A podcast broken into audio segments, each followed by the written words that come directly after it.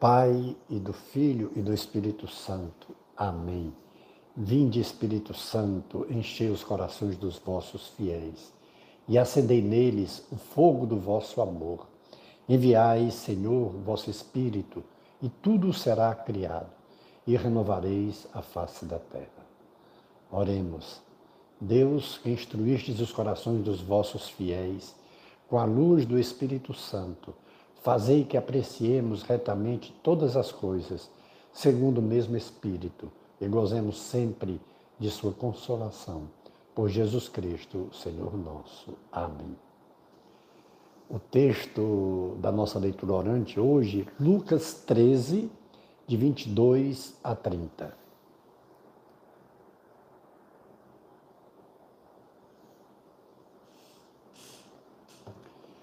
Jesus atravessava cidades e povoados, ensinando e encaminhando-se para Jerusalém.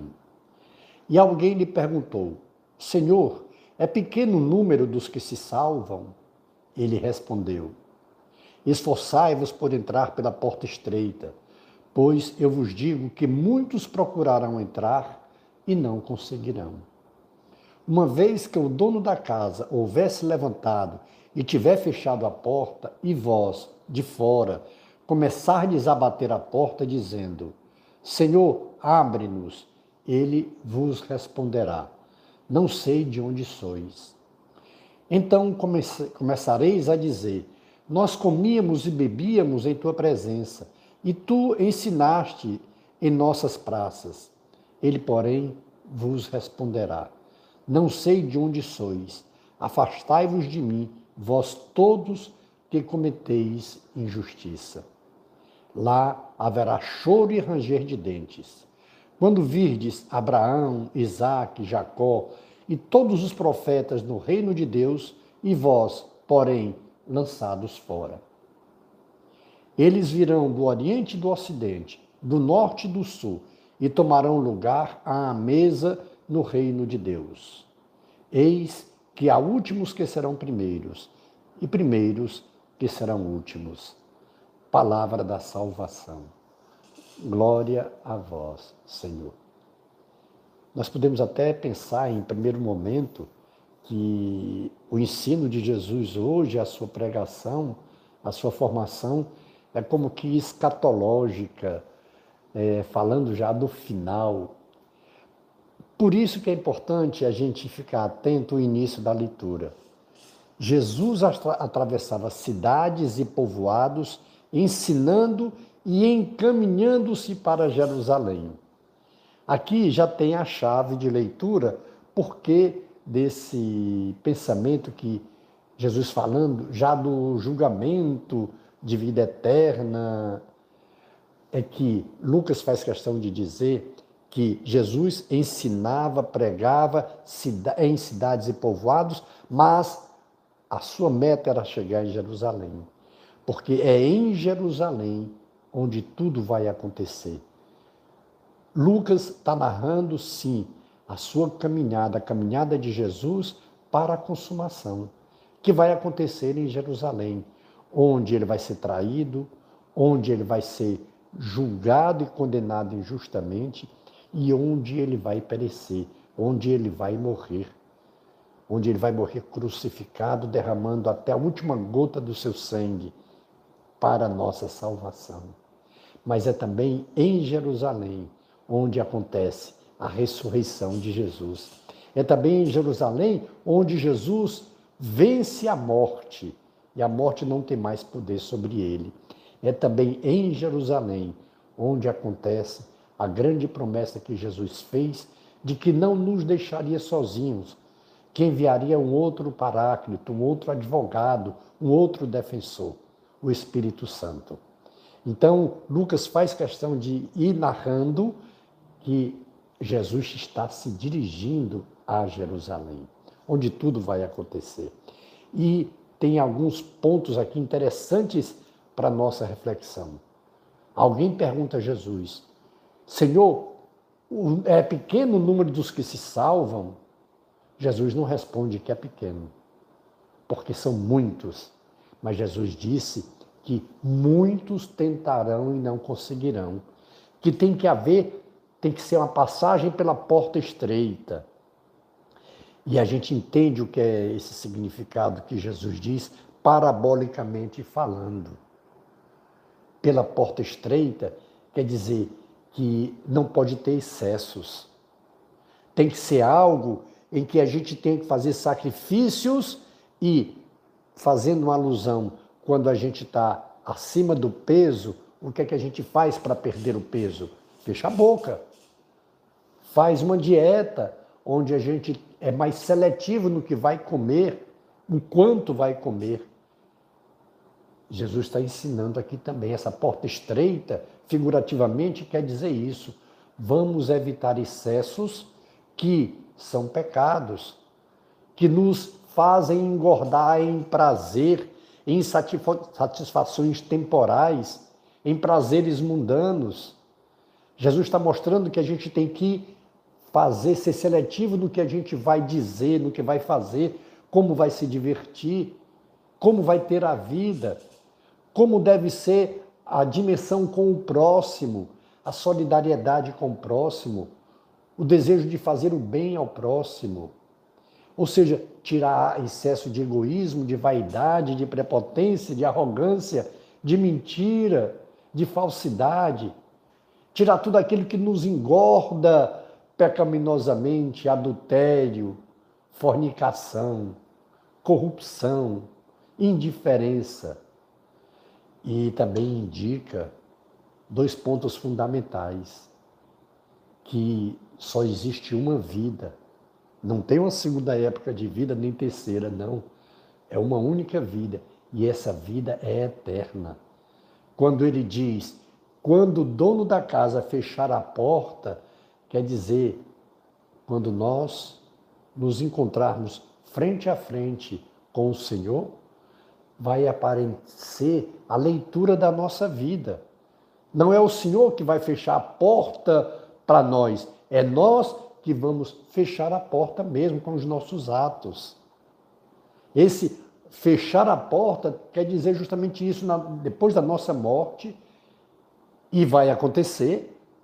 Não adianta a gente ter medo de falar da morte, pelo contrário, precisamos nos preparar para que quando ela chegar repentinamente, nos encontre saudáveis, sem esses excessos, que possamos passar pela porta estreita. Porque Jesus fala, sim, que haverá choro e ranger de dentes. E isso é um sofrimento eterno, porque é a ausência de Deus.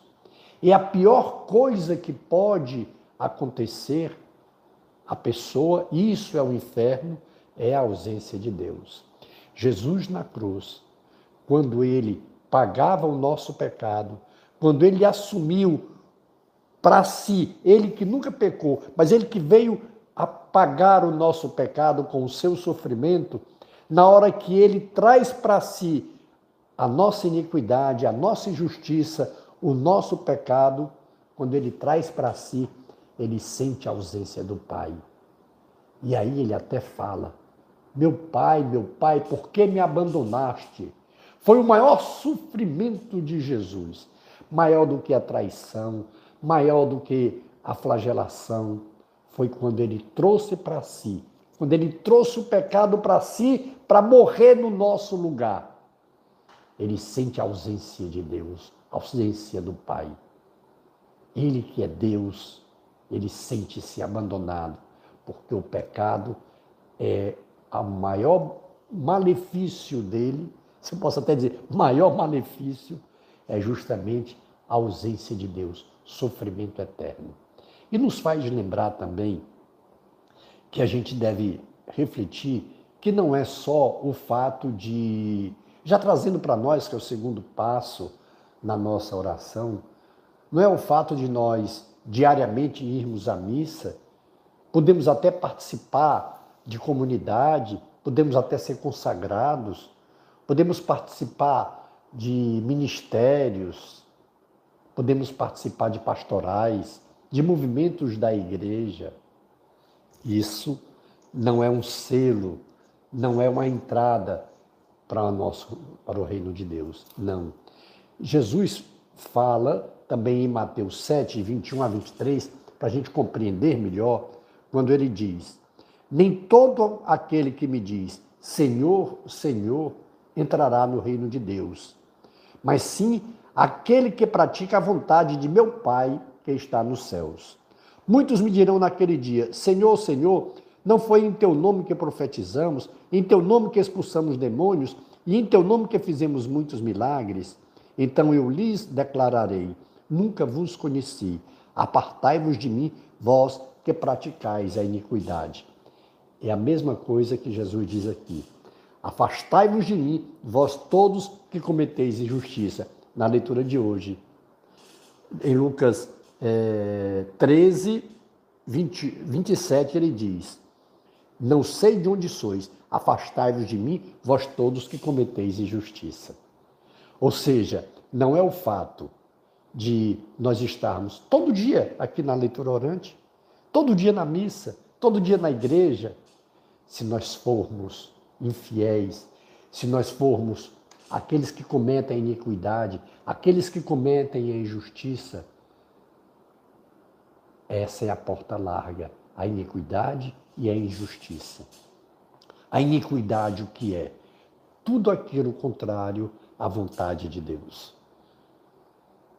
Tudo aquilo que é contrário à vontade de Deus, isso é uma iniquidade.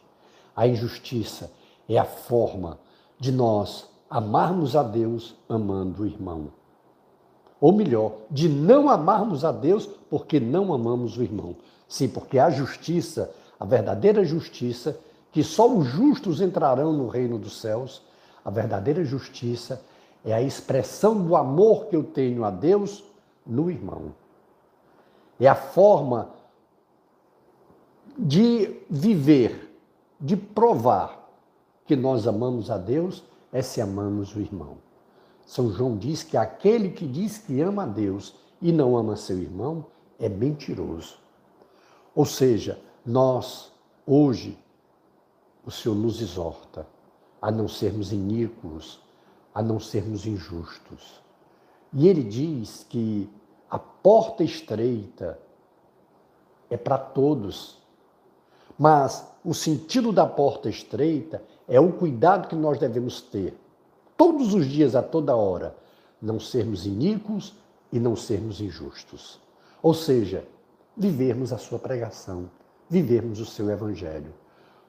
Lembrando que o texto de hoje deixa claro que nós temos uma vida só. Não tem esse negócio, ah, depois eu tenho uma segunda chance. Não tenho. A vida que o Senhor nos deu é a única. Você é único sobre a face da terra. Você é único. Único. E Deus te fez para viver eternamente. Isso é uma grande bênção, é uma grande graça, mas nos faz refletir sobre a nossa vida tenho sido iníquo, tenho sido injusto? Ou, pelo contrário, eu tenho vivido a prova do amor de Deus, amando o próximo, amando o irmão, desejando a Ele aquilo que eu desejo para mim, fazendo por Ele aquilo que eu quero que faça a mim? O Evangelho de hoje, quando nos fala da porta estreita e quando nos fala do banquete eterno, nos faz refletir sobre a nossa vida. Vamos dar uma pausa na nossa oração e escute ao Senhor. Que excessos você precisa tirar da sua vida para ser saudável e para passar na porta estreita? E faça esse compromisso do Senhor. Quais os excessos? E aí o Senhor vai falar o que cada um de nós tem.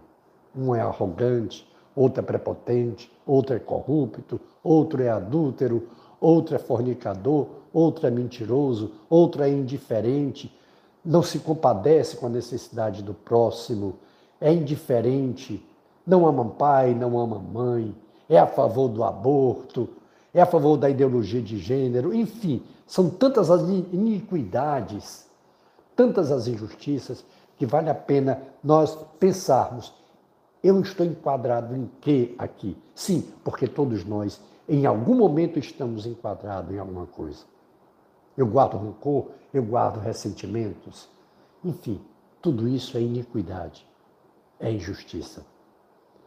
Vamos fazer a pausa na nossa oração para que o Senhor lhe fale e você faça esse compromisso com Ele.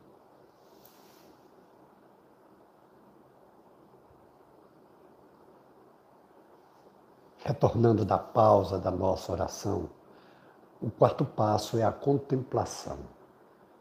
É o momento de nós nos deliciarmos, de contemplarmos as maravilhas de Deus. Vamos pedir a bênção do Senhor e o tempo que você puder dispor, faça a sua contemplação. Glória ao Pai, e ao Filho, e ao Espírito Santo, como era no princípio, agora e sempre. Amém. E pela intercessão de Nossa Senhora do Carmo, de São José, de São Francisco, de Santa Teresinha de São João Paulo II, que Deus nos dê sua graça e sua bênção, e sua face resplandeça sobre nós. Abençoe-nos o Deus Todo-Poderoso, o Pai e o Filho e o Espírito Santo. Amém. Face de Cristo, resplandecei em nós.